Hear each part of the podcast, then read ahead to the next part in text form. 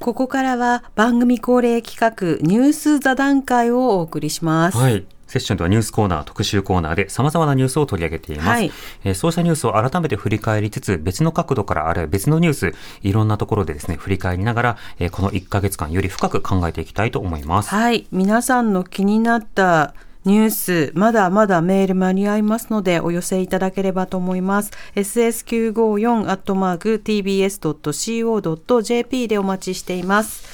では、今夜のゲストをご紹介してまいります。スタジオにお二方ともお越しいただきました。まず、ジャーナリストの鈴木エイトさんです。よろしくお願いします。よろしくお願いいたします。ます鈴木エイトさんは2009年創刊のニュースサイト、やや日刊カルト新聞で副代表、主筆を歴任。2011年よりジャーナリスト活動を始め、宗教と政治、カルト宗教の二世問題などを取材なさっています。小学館から発売の自民党の統一教会汚染シリーズなど著書も多数執筆されています。はい。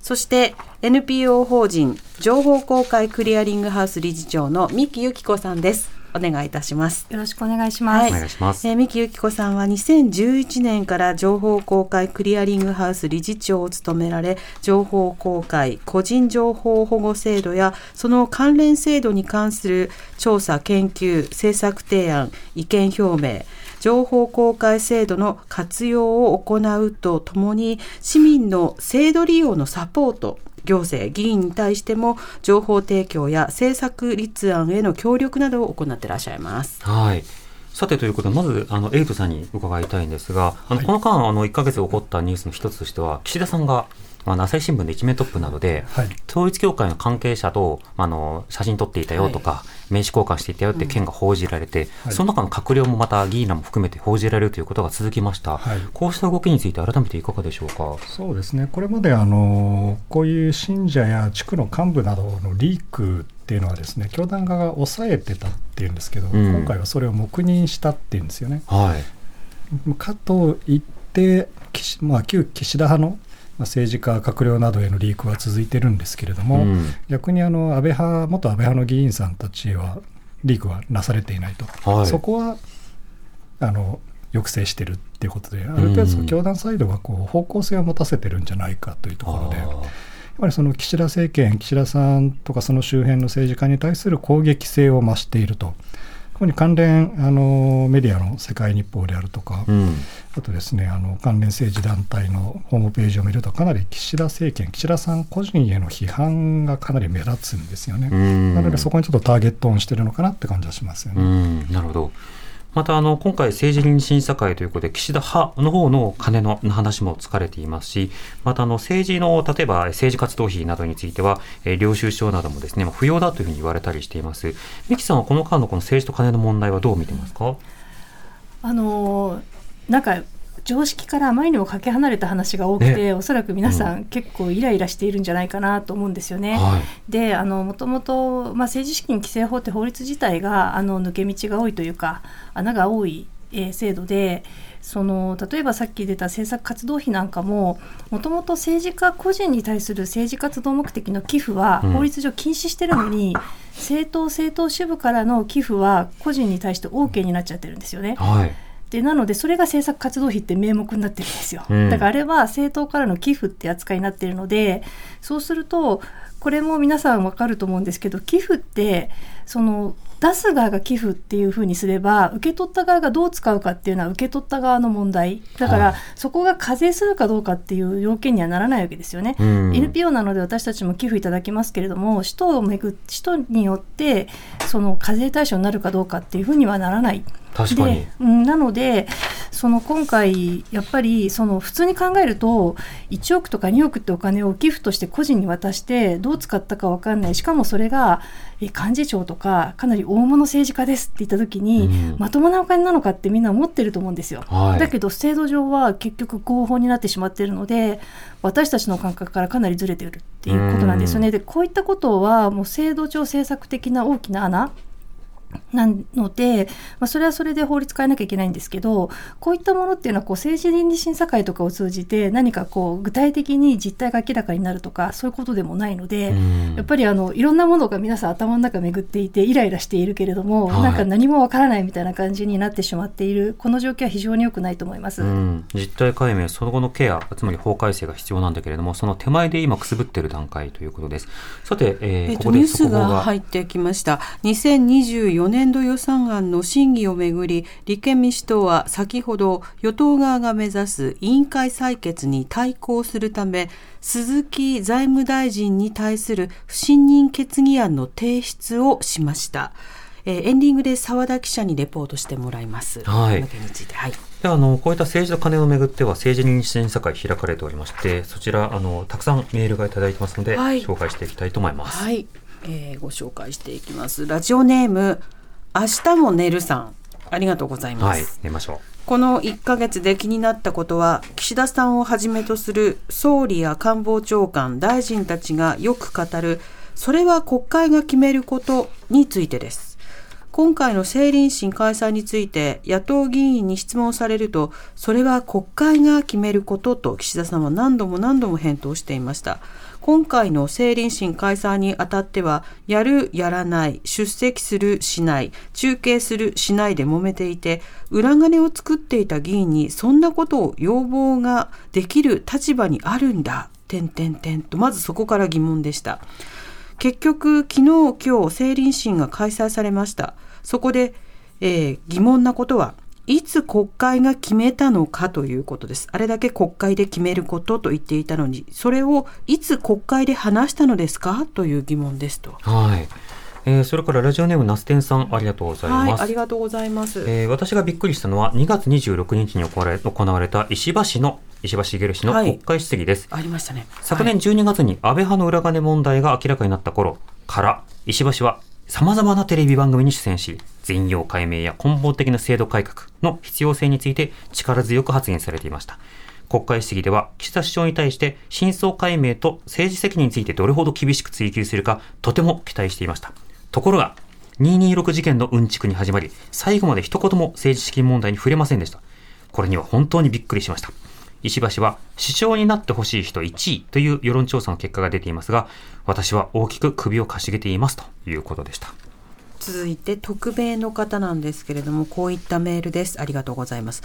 松野氏の領収書が同日付の同日の日付のものが複数あることについての質問に対して松野氏は振込日の日付であるため複数の請求に対して同じ日の領収書は存在すると説明していました。この理屈では年や年度をまたいで領収書を入手して収支の費用とするなら支払うべき税額の調整ができると公言していることになりませんか？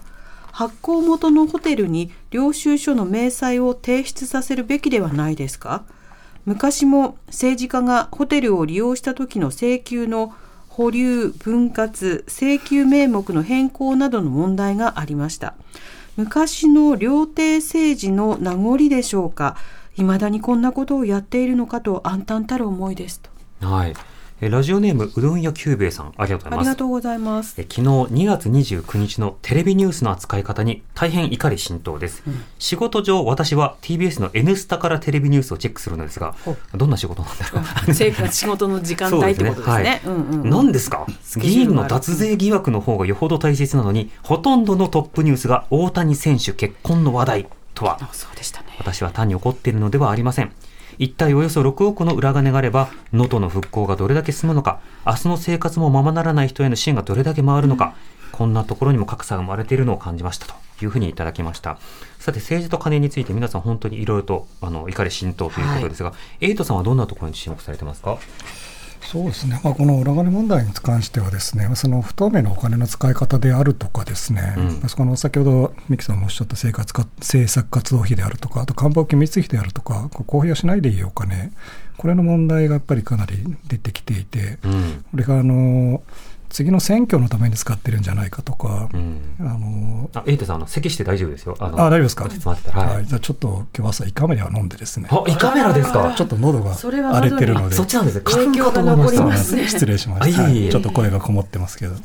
そうなんですよ。そんな感じであの例えばさ二階か二階さんにえっといくらですかね456円6億円の生活活動費を渡っていろんな本を買ったとかいうのありましたけど、うん。あれ例えばある、まあ、か偏った思想の本を買ってしまえばものすごい利益が出るわけですよね。確かに。でその人たちが保守派の論客として活躍するみたいなことにもつながるので、うん。いろんな意味でこういいろんなものを曲げてきてるんじゃないかっていうところあとそのまあ、整理士になるのもそうですしここまでの弁明を聞いても明らかに口裏合わせをしてたりとか、はい。嘘をついてるんじゃないのかっていうのはまあ誰しも思うことなので、うん。そういうあたりでやっぱり信用がされていないそして若い人に聞くと政治に興味がないっていう、まあ、そういうところにも確かに昨日のせ青年誌なんか見てても面白くないんですよやっぱり。はいなので、もっとちゃんと追及もすべきだし、そういう感じでこう政治を追及、政治家が、疑惑の政治家を追及することの面白さであるかとか、そういうところもちゃんと見せていくような形で何を報道するかっていうのがやっぱり大事かなと思いますよね。そうですね。確かにあのあれだけ二階派で本を山ほど買っていたっていうのが、あの言論を歪めるというのは確かで、要はそのある種応援団になればお金がもらえる、あるいはお実際にそういったようなことを思わせなかったとしてもその応援団的なものをある種のベストセラーにするということもできちゃうわけですよね。そうなんですよね。もう出版不況の中でまとまって何万冊とか売れたらものすごいあの勢力になっちゃうので。そうですそういうね点に言ってもこう我々分泌業をやってる人間からするとちょっとどうなのかなっていう気がしますよね。実際宗教団体などではね、特定の書店で買うことで、その書店のランキングの上位にして、で、その書店は全国の書店の、あのー参考にされる書店だったりするので、そこでまずは実際に店で買うっていうことをする。で、どうも二階さんの領収書を見ると、店で買うのではなくて直接版元からということなので、まあ、あの、邪悪度で言うと一個下がってるのかなという気はしなくはないですが、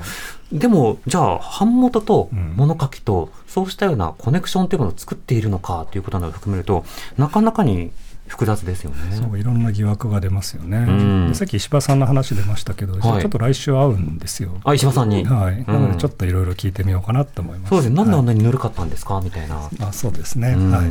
さて、ミキさん、今いただいたメールいろいろありましたけれども、ミキさん、今回の整理士の追及であるとか、今回の問題いかがでしょうか？そうですねあの鈴木さんもおっしゃってましたけれどもあの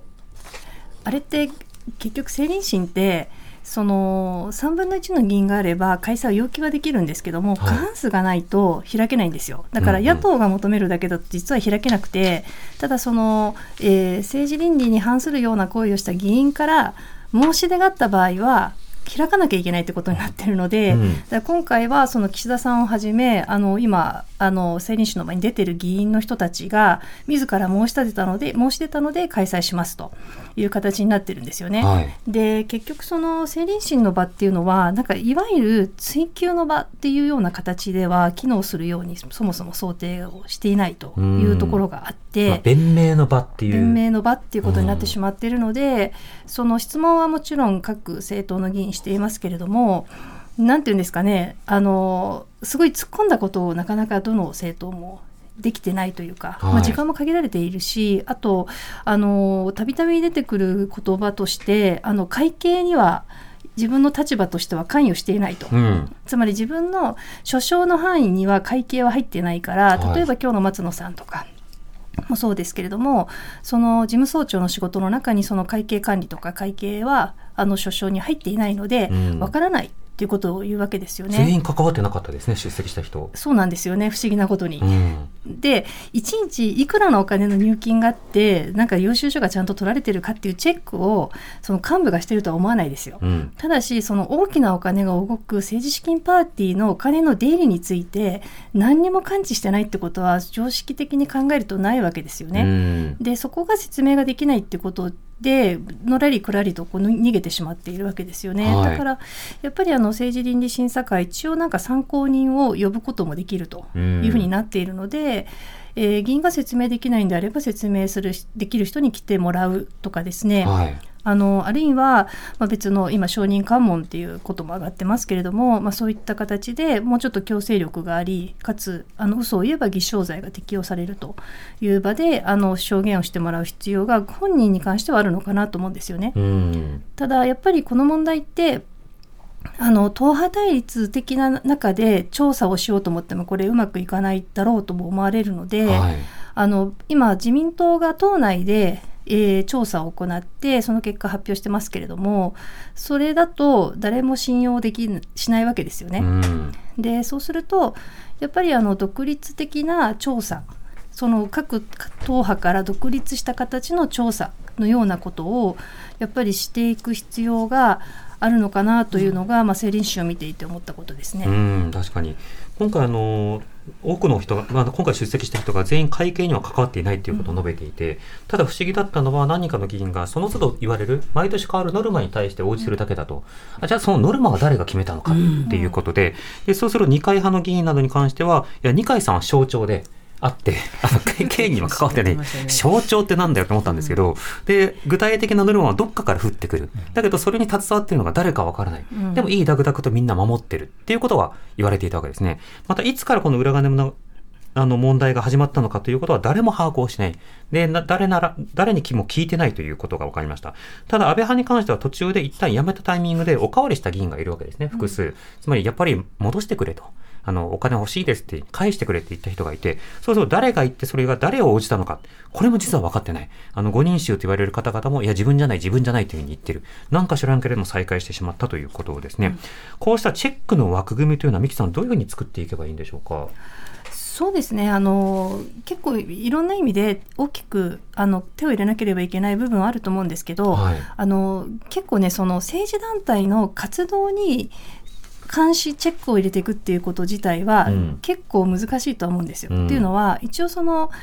えー、例えば NPO みたいな組織とか考えてもらってもいいと思うんですけどもあの各団体の活動をその監視を何かこう日常的にするみたいなことをしてしまうと、うん、あの自由な活動ってなかなか難しいわけですよね、はい、だから政治式政治の問題に関しては政治活動の監視のために政治活動の中身というよりもお金の収支を通じて、うん、あの政治活動の監視をするというのが、まあ、政治資金規正法の、まあ、基本的な枠組みなんですよね。はい、なのでその政治資金規正法で出てくるものっていうのがその政治資金収支報告書。でこれを公表することで、えー、みんなで干渉しましょうという仕組みなんですけど、うん、この政治資金収支報告書っていうのが公開はされてるんだけども監視に適する形態で出てきてないんですよ。うん、だから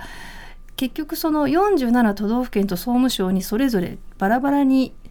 えあって政治団体と国会議員の紐付けっていうのもそんなに、まあ、部分的にはされてますけども、はい、そんなに明確にきちんと網羅的に行われてるわけではないししかも一つの団体ごとに全部 PDF ファイルになっていると。うんすごい見づらいんですよね。神脇教授とかはね、もう一枚一枚すって一枚一枚見たって言ってましたそうですそうです。でね一度ね私とか私がやったというよりもあの市民あのインターネットメディアが昔あってでそこと一緒に政治資金データベースで一度作ったことあるんです、はい、6万団体くらいの政治団体の、えっと、収支報告書の用紙っていうものになるので、えっと、フルの収支報告書ではないんですけども、うん、まあ、寄付者の情報とか、えっと、すあのその人の市町村名まであの出てるんですよね。で官報とかに載ってるものなんですけど、はい、その情報をもとにあの全部のデータベース作ったことがあるんですけど結局そのえっときちんと網羅的に相互クロスチェックができるようなものを作っていかないと、うん、結局そのそもそも監視をきちんとできてない状態になるんですよね。はい、で今回はそのクロスチェックがあの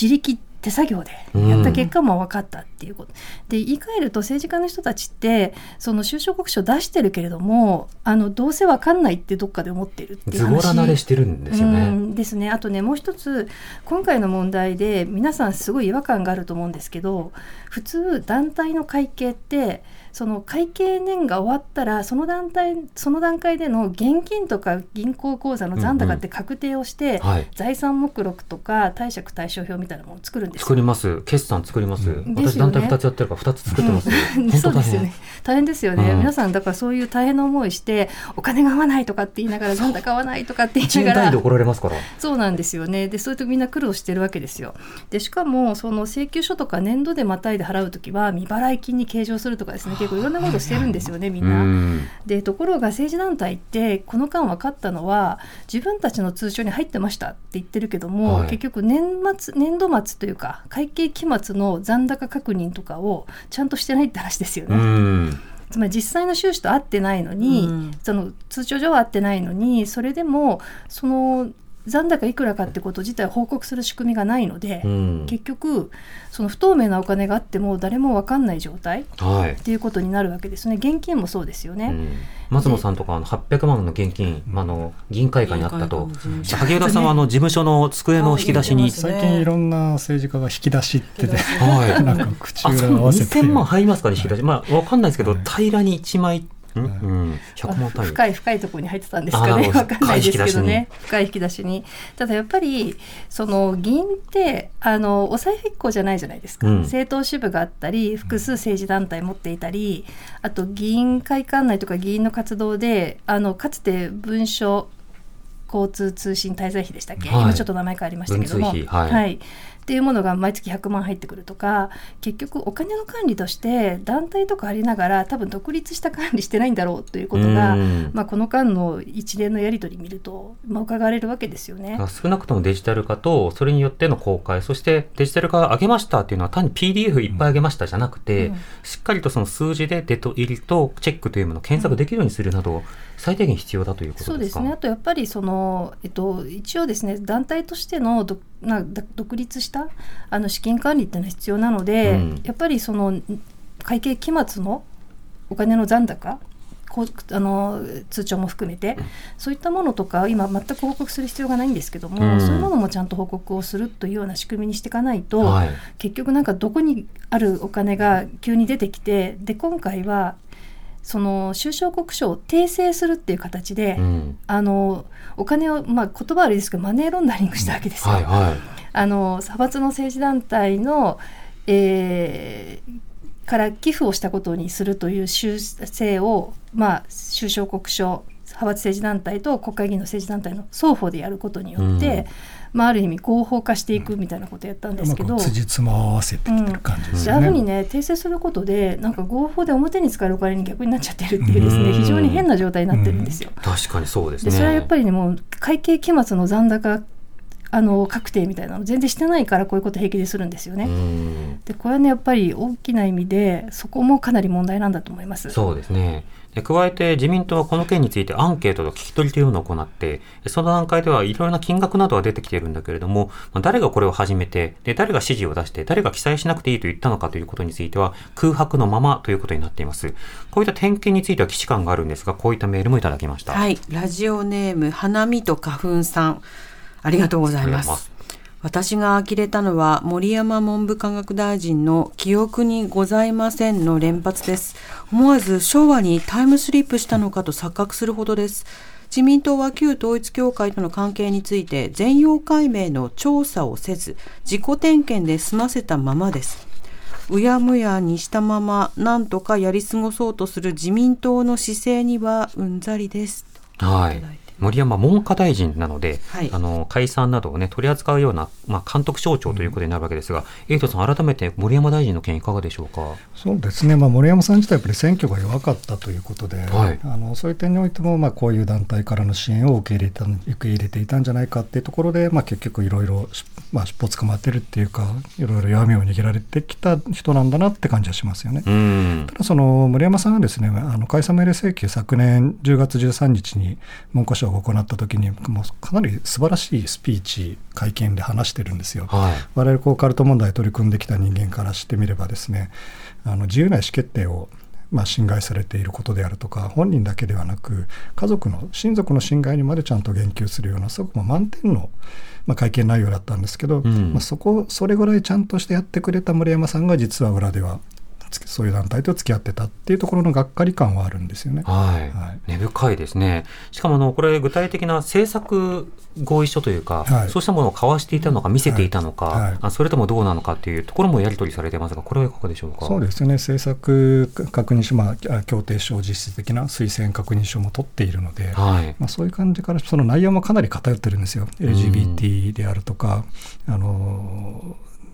男女共同参画でとかそういうものにあ,、えっと、あれですよね。選択的夫婦別姓には慎重にとか、はい、あの日韓飛んでる推進であるとか、うん、非常にこう明らかに偏った内容なんですけどもそれにちゃんとサインをして確認推薦ももらってるという、まあ、今振り返るととんでもないことなんですけど当時にしてみれば、うん、まあ、この程度のことは、まあ、やっても大丈夫だろうぐらいなそういう気持ちだったとは思うんですよね。はいそういう点からしてもですねやっぱりちゃんとしたあの先ほど生おっしゃったように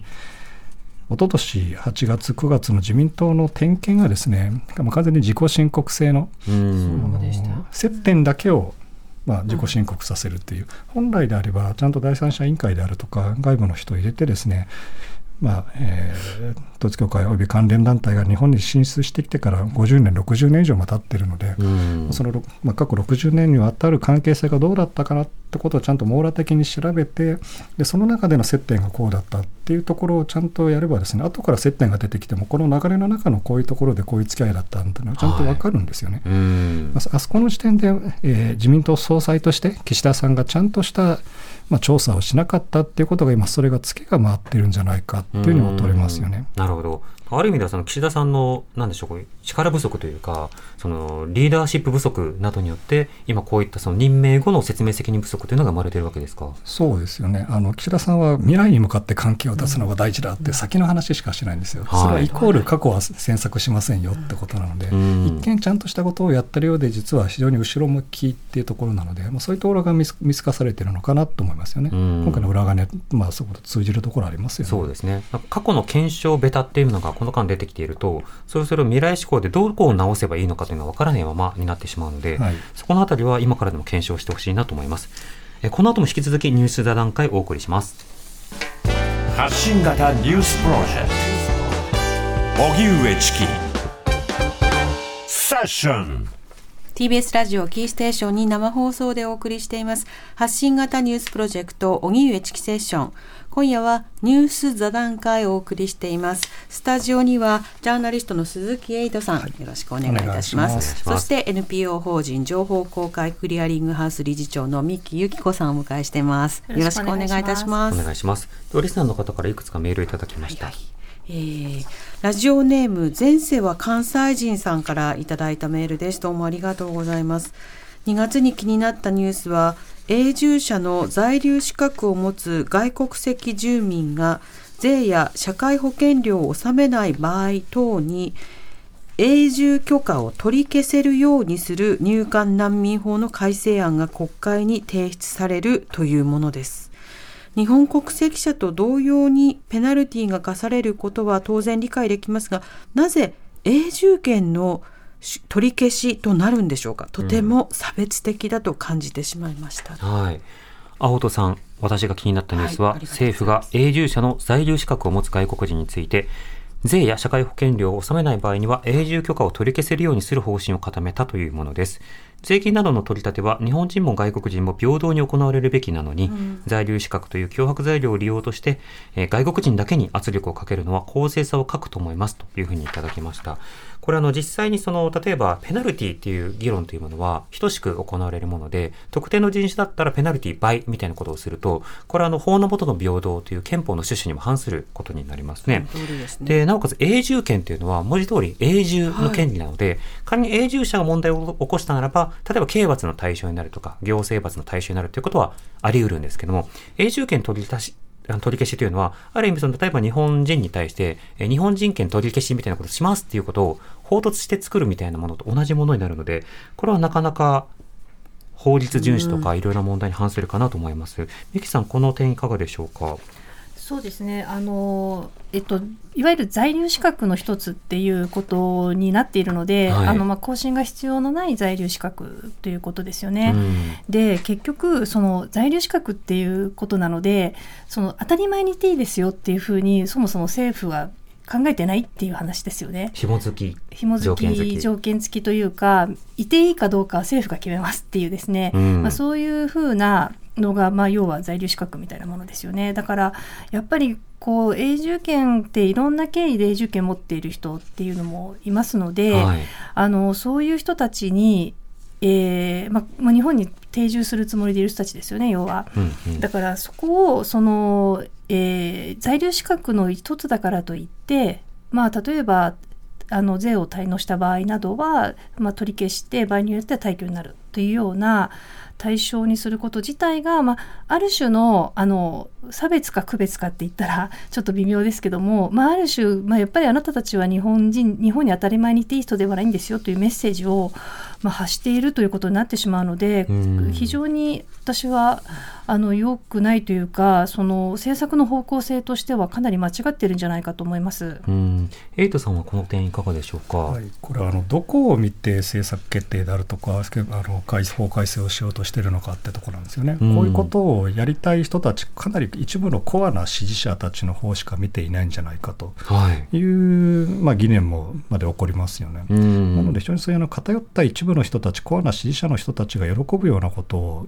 やってしまっているんじゃないかっていう点においてもやっぱりその投票率は上げないとそういう人たちの影響はどん どんどん上がってしまうのかなっていうのでこういう流れは続いちゃうのかなっていうのがちょっと暗淡たる気持ちになります。そうですね。またどこのコアとつながっているのかを可視化するというのはとても重要で、まあ、例えば公明党は創価学会が支持母体だというのは、これはもう明らかなことなわけですけれども、旧統一教会の場合だと、あそことコアだったのっていうことを、今、あのエイトさんとかはね、あのずっと調べている方は知ってはいた基地のことではあったんだけれども、でもそうではない方からすると、えそれ分かってたらちょっと別の投票行動を取ったかもっていう方もいらっしゃったりする。こうしたことをあらかじめ明らかにするということは重要ですよね。やっぱ有権者の投票判断にこう必要な情報がちゃんと行き届いてないんじゃないかっていうのは感じますよね。うん。さて、では続いてこういったメールもいただいております。はい、えーラジオネーム初学者さんですね。どうもありがとうございます。初学者さんかな？初学者かな？初学者さん、うんえー漫画家の芦原ひな子さんの訃報が飛び込んできた時のショックから未だに立ち直りきれていません私自身もテレビ局側の対応を見てツイッター上で苦言をつぶやいてしまったのですが芦原先生が攻撃したかったわけじゃなくてごめんなさいという言葉を残して去られたことを思うと私がつぶやいた苦言も結果的に芦原先生を追い詰めてしまったのではないか。どうすればこの事態を避けれたのだろうかと後悔ばかりが頭をよぎってしまいます。ラジオネームポンズ侍さんからもありがとうございますあり。がとうございます私が気になったニュースはドラマセクシー田中さんの一連の流れです。著作権の問題、企業と個人のパワーバランスの問題、当事者を置いて SNS で加熱して個人攻撃にまで発展する問題、そして自殺報道の問題。すべてがごちゃ混ぜのまま収集つかない状態に見えて、原作の先生のファンであった私からは特に今でも胸がギュッとなる辛い出来事です。もっとクリエイターの保護や、例えばエージェントの普及など、せめて何かしら前進する流れになってほしいと願ってやめませんといただきました。えーラジオネームココナッツさんです。どうもありがとうございます。最近気になるのはジャニー喜多川氏による性加害問題についての報道がぱったりなくなりあたかも解決したかのような雰囲気が漂っていることです被害申告は900人を超える規模になっていますにもかかわらずどのような補償が行われているのか明らかにされていません。もちろん性加害を受けた方々の情報は守られなければなりませんがこれほど大規模な性加害問題なのですから全容解明や再発防止がきちんとなされているか被害者への補償や精神的ケアは適切になされているか第三者による検証が不可欠だと思います。またメディアは適切な検証が行われるまでしっかりと取材を継続すべきだと思います。うんいただきました。セクシー田中さんの件もメディア、あのテレビ局とそれから出版社、その間に何があったのかという検証、これが今重要だというフェーズですね。でそれから旧ジャニーズ、あるいはその以降、吉本なども含めて、まあ、あと宝塚、はいこうした団体との関連なども含めて各局が同じように動けるのか、ここもいろいろポイントだと思いますが、エイトさんいかがでしょうか？そうですね。あのジャニー、まあ、旧ジャニーズ事務所の問題に関しては僕はずっと継続して取材しているんですけれども、はい。先日あの元ジュニアの方に直接インタビューをさせてもらう機会があって、うん。いろいろそのスマイルアップ社側、まあ、被害者救済委員会側とまあ書面のやり取りをまあしているということで、まあ、その内容を見るとですね非常にちょっとかなり疑問が湧くんですよ。うん被害者側にかなりあの秘匿条項をまあ課しているようなところがあって、はい。以前ちょっと別の取材であのジャニー、まあ、スマイルアップ社の方に質問書を当てた時にはそれはあの被害者からの要望で誹謗中傷を受けを受けないために公表しないっていう理由だったのが、はい、なぜかあの虚偽の申告を防ぐためにあの秘匿条項が盛り込まれたりするんですよね。はい、そのジャニーズ事務旧ジャニーズ事務所側、スマイルアップ社側のこう弁明がどんどん変わっていってしまっているようなところがあって、うん、取得情報って要は、よそに言わないでねっていう、そうですね、そのやり取りしていること、その内容、うん、その内容を、まあ、一切外に出さないようにって、それはあの被害者側の要望っていうふうにこう投げちゃってるんですよね。はい。であとそのやっぱりこういうこれだけの大きな事件を起こした会社まあ、その創業者が起こした会社ということでその補償に対してどれだけの資産があってそれをどう当てて最終的にそれをどう処分するのかっていうところは全く見えていないんですよ。でそのあたり質問を当てても、まあ、あの一見ちゃんとした回答は返ってきているようなんですけど内容を精査するとちょっとどうなのかなってところもあるので非常にこのちぐはぐさそしてこちらが質問を当てるとそれに先手を打つかのようにあのスマイルアップ社のあの保証特設サイトでそれに弁明するような内容がアップされるんですよね。はい、なので非常にこうあのいろんな報道のまあ、編成編説などを見ているとですね、うんうん、何かこう不可解な点これでいいのかっていうのは常にこう疑問が湧いてくるんですよね、うん、はい、近々ちょっとちゃんとした記事を出す予定なんですけれども、うん、こういったそのいろんな情報というものは個別交渉だけではなくてやはりその横で情報交換するということは実は重要で、はい、そのために国組合とか例えば団体とか当事者の会とか、はい、そうしたものが必要となってくるんですけれども、横で情報公開しないで点っていうのはやっぱり団体のパワーバランスの方が強いケリーの方が強いという状況を残したいというふうに取られてしまうので、うんそでね、そこはちょっと問題ですよね。うん、まあ、その辺についても、まあ、スマイルアップ社側はこれこれこういうレそうしてますって言うんですけど、はい、本当にそれでいいのかっていうところはいろんなところから疑問の声が上がっているので、うん、そこちゃんと検証する記事を、はい、近々多分来週ぐらいに出せると思うので、はい、はい、ちょっとご期待ください。はい、はい。三木さん、このさまざまな芸能、それからメディア業界における問題、いかがでしょうか？そうですね。あのさっき荻上さんおっしゃってたことでもあるんですけどこのいろんな意味での非対称があるじゃないですか、うん、情報も非対称だし経済的な非対称もあるし、はい、個人対組織っていう意味のなんかすごい非対称もあるし、あの力とか権力関係とかの非対称もあってであらゆる組織でそういうことあると思うんですけれども特にこの間そのメディアとかあとはその芸能界にあるのはやっぱりあの一般の企業とかに比べてその非対称性がかなり極端に、うん、偏っているっていうか、まあ、非対称性がかなり大きいってことなのかなと思うんですよね。つまりその自分で芸能界であの生き残るためあるいは売れるためには、うん、あのいろんなことを我慢しなければいけない、う。ん、普通の会社辞めますとかあのそういうわけにいかないっていうところがあったりとか。あのまあ、メディアであのもうその原作者とそれからドラマドラマ制作側との間のやっぱり非対称っていう組織対個人っていう非対称にこの間なってしまったっていうのがあの一連の問題で分かったことですよね、はい、つまりその原作者の側が個人としてそこに向き合わなきゃいけない状態に結果的になってしまっていたっていう、うん、だからこの非対称性をその力が強い側が認識をしないと、結局相手を追い込む弱い側を追い込むって構造になるし弱い側がいろんな被害を甘んじなきゃいけないっていう構造にある。だから問われてるのはやっぱり力を持ってる側が一体この問題をどう認識してるのか理解してるのか力を持ってる側として何を変えなきゃいけないと思ってるのかっていうここがあのすごく重要なんだろうと思うんですよね。でそういう意味ではその例えばスマイルアップのあの合意書の中で、はい、まあ、事実の観光例みたいなものが書かれているとすると救済を受ける側からするとそれを受け入れないと。救済につながらない。自分の救済がされないってことになればそこにもすごい非対称があるように思うんですよね。だから、ある意味この非対称性ってすごい暴力的なので